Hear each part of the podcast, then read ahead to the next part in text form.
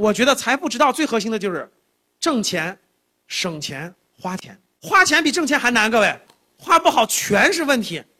怎么花钱能有意义？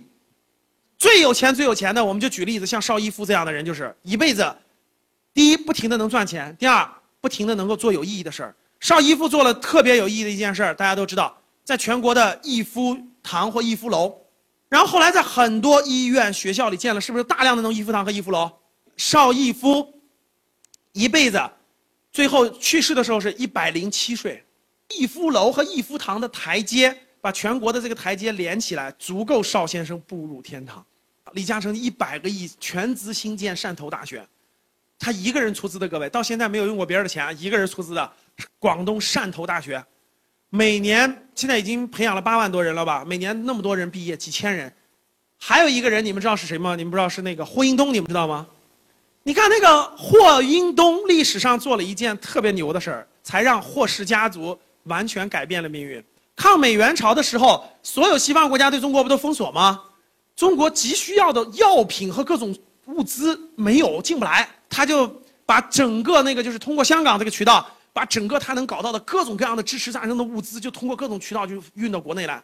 所以霍英东一直是国家的这种英雄人物，这是最大一个层面的，这真的是最大一个层面的。你往下走，当你能解决了你的财务自由问题的时候，真的你的人生不太缺钱的时候。其实必须要把这个钱花出去，花的有意义、有价值，你就可以把它花出力量来，像抗战老兵这样的。另外一个就是孩子，因为孩子代表未来，他并没有能力去选择，他也没有能力去判断对错好坏，所以给他的很多帮助都是有意义和有价值的。但是我会救助两类人群：第一类人群，曾经在年轻的时候对国家民族、对很多其他人做出过贡献的老人，他已经没有办法选择了；第二类人就是孩子。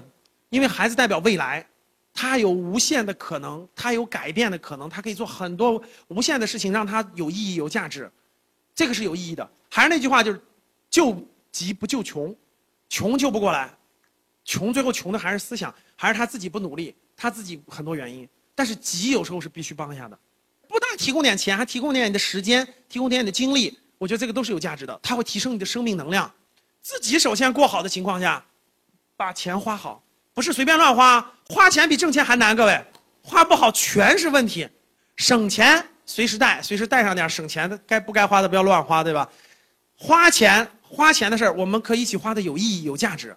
我觉得财富之道最核心的就是挣钱、省钱、花钱。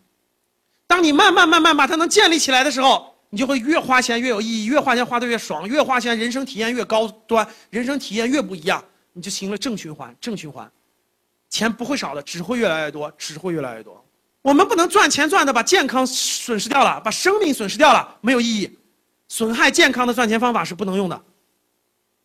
我们不能省钱省的，不该喝的也不喝，该吃也不吃，最后得病生病了，骨瘦如柴，这也不是我们的省钱之道。我们花钱不能花在奢靡浪费，所以只有精神，只有精神和思想能够引领我们走上更积极的道路，能够影响我们的一生，影响家族的命运。所以这个才是比财富更重要、更重要的东西，确实是这样的。我能理解的就是在花钱的过程中塑造精神和思想，在花钱的过程中告诉你自己和你身边的孩子，你活得很有意义，你活得有一定的利他性，然后你活得有意义、有价值，这就是在花钱的时候才能展现出来的。赚钱总体是自私的，我给你提供这个服务，你一定要给我钱啊！赚钱是自私的，省钱是什么？省钱是把它积累的，花钱是花出什么来？花出精神和思想来，这就是花钱的意义。对于我们个人来说，这就是花钱的意义。如果大家能把这个循环转完了，物质财富变成精神财富，物质财富变成精神财富，源源不断的，你生活还不缺物质财富，但是你精神财富越来越富有。挣钱是挣的物质财富，花钱换来的是精神财富。当你的精神财富足够膨胀，你会特别幸福，幸福感爆棚。所以，幸福才是我们追求的最后的结果。幸福一定是精神财富会大大的超过物质财富的。所以，各位通过这个财富之道，换来我们人生的健康。